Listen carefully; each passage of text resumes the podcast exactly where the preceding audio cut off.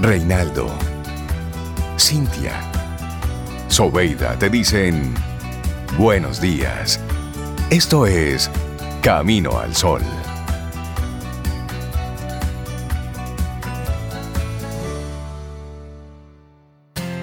En Camino al Sol, la reflexión del día.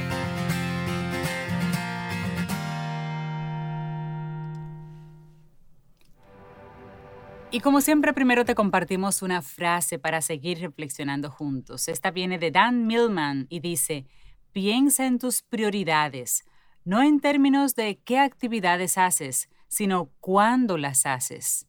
El tiempo lo es todo. Me encanta esto, el tiempo. ¿Y qué hacer cuando tienes demasiadas ideas o pasiones o, mm. bueno, muchas cosas a qué caerle atrás, a qué, a qué dedicarle tu atención. Bueno, pues por ahí nosotros estaremos reflexionando. vamos a reflexionar sobre eso, que es importante. Así es. De hecho, inicia tú, querida Zoe. Sí, claro. Bueno, y esto es para, como tú dices, todas las personas que tenemos tantas ideas, cosas que nos gusta hacer y a veces no sabemos con cuál quedarnos, cuál elegir. Y esto se puede aplicar tanto a decidir qué hacer profesionalmente, como a decidir qué idea convertir en negocio o qué estrategias utilizar si te dejas atraer por cualquier novedad que se te presente. Si te incluyes en esa categoría, probablemente tengas la creencia como ya hemos hablado en algunas ocasiones, de que todos nacemos con una vocación. Y hasta que no encuentres la tuya, no vas a ser feliz, porque no es normal que te gusten tantas cosas. ¿Y qué pasa si eliges una y te equivocas y luego te arrepientes toda la vida? Bueno, Vamos a hacer dos puntualizaciones al respecto. La primera de ellas, hay personas que tienen muy clara su vocación desde el inicio de los tiempos. Hay gente que dice desde chiquito que va a ser doctor, actor y de verdad, de adultos, lo, lo tienen claro. Lo tienen muy claro. Hay otras personas que no, que no saben, no tienen ni idea y es casi algo fortuito, inclusive la decisión a último minuto y resulta que le fue bien y, resulta que tenía habilidades también para esto. Ambos casos son normales, dice la autora, y están bien. No hay nada de malo en ninguna de las dos opciones. En el segundo lugar, la idea es dejar de compararnos, y es el llamado. Dejar de compararnos con los que sí tienen claro lo que quieren, y mejor vamos a centrarnos en nosotros mismos. Dos preguntas para comenzar con esto. ¿Qué puedo hacer al respecto? Yo, ¿Cómo decido a qué me dedico? ¿Qué opción elijo o qué tipo de negocio empiezo? Bueno, y esto es bueno hacerse estas preguntas y ahí mismo ir reflexionando, ya que compararnos con los demás no suele beneficiarnos en nada. Al contrario, nos mantiene paralizados o más. Aparte de eso, otra pregunta.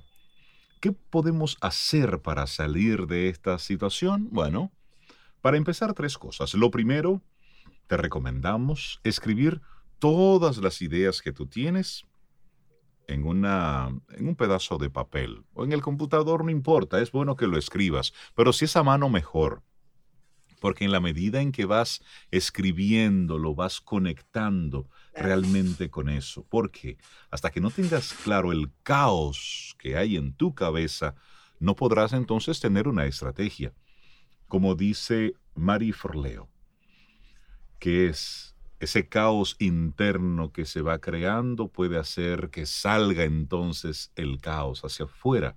O lo que es lo mismo, el caos en tu interior crea caos en tu exterior. Así que plasmar en papel lo que te va rondando por la cabeza siempre es una buena idea. Y una vez lo tenga todo por escrito, revisa cada una de las opciones y piensa a continuación en lo siguiente. Mm. No, y hay, tres preguntas que hay que hacerse una vez uno escriba todo eso. ¿Qué implica exactamente esa opción que elegiste? O cada opción que escribiste. O cada opción, exacto. ¿Cuáles son las ventajas e inconvenientes de cada una? Y si es una decisión profesional o un tipo de negocio, planteate también qué tipo de vida llevarías y lo más importante, encajaría con el tipo de vida que quieres? Y esas preguntas son fundamentales para dar ese primer paso, porque pocas veces nos paramos a pensar en las repercusiones de cada opción, en lo que de verdad implicarían a futuro para cada uno y cada uno de nosotros. Así es. Y un ejemplo eh, puede ser, tú quieres un puesto de trabajo de mayor responsabilidad porque estás pensando en el pago, pero cuando haces esas preguntas de qué implica, ahí es que te das cuenta de que tú valoras mucho el tiempo libre y que ese trabajo te va a quitar mucho tiempo libre. Entonces, tener eso planteado por escrito y verlo claramente te ayuda a tomar las decisiones. ¿De verdad tú lo quieres? ¿Sacrificarías tu tiempo por esto? O si te planteas utilizar una determinada red social, ah, me voy a abrir un canal y voy a poner, voy a ver, hacerme famosa por ahí. Hmm. Cada vez que lo piensas te atrae menos la idea que conlleva. Vas a estar expuesta, ya cualquier cosa. Ahí no puedes controlar lo que dicen de ti, cómo te reciben y te perciben. Así que cada persona es un mundo y lo que para unos es un sueño, para otro puede ser una pesadilla. Lo importante es que lo anotes y pongas toda esa, esa radiografía de cada opción para que puedas tomar una mejor decisión. Y analizar las implicaciones de Correcto. y una vez hecho todo esto, bueno, deja de pensar. Paso dos, deja de pensar.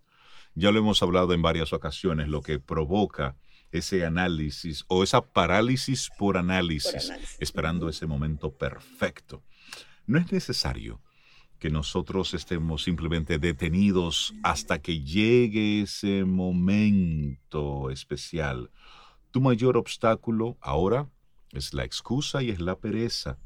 Pero para hacer cambios hay que hacer cosas. Si te quedas sentado ahí esperando, dándole mente, rumiando eso, no vas a hacer nada tienes que probar lo que quieres. Y si no te apetece probar, bueno, pues más vale que te plantees otra cosa porque cuando de verdad quieres algo, tienes que hacerlo. Tienes que hacer algo para que eso suceda. Porque si no, nos quedamos solamente con el deseo. Bueno, y el tercer paso, la tercera recomendación es ya, toma la decisión. Tómala y ya. Y no es nada fácil, pero ¿qué otras alternativas tienes? Paralizarte, como dice Rey, o seguir dándole vueltas a algo que no sabes cómo vas a solucionar. Así es que decídete ya por algo, prueba y si funciona, sigue con eso. Y si no, detente y corrige. Listo. Eso es. Para terminar, una, frase. Las personas de éxito toman decisiones rápido y si se equivocan, corrigen.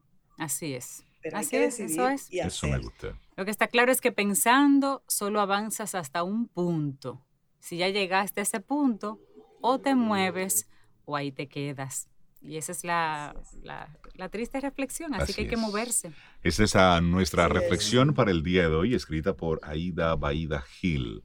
Me gusta esta, esta forma de, de plantearlo. Y sí, tienes muchas cosas, muy bien, qué bueno que tienes opciones. Ahora toma de esas opciones la que tú entiendas que mejor puedes ejecutar en este momento y la que más te llame la atención. Pero cuando le hiciste la, la, radiografía a la que hablábamos ahorita, ¿qué implica? Por Ventajas, desventajas, todo eso. visual por todos los lados. Ese ejercicio que ella plantea me, me, me, gusta mucho. Es tomar y escribirlo. Hacer incluso tres columnas. Una con todas las alternativas, opciones que tienes.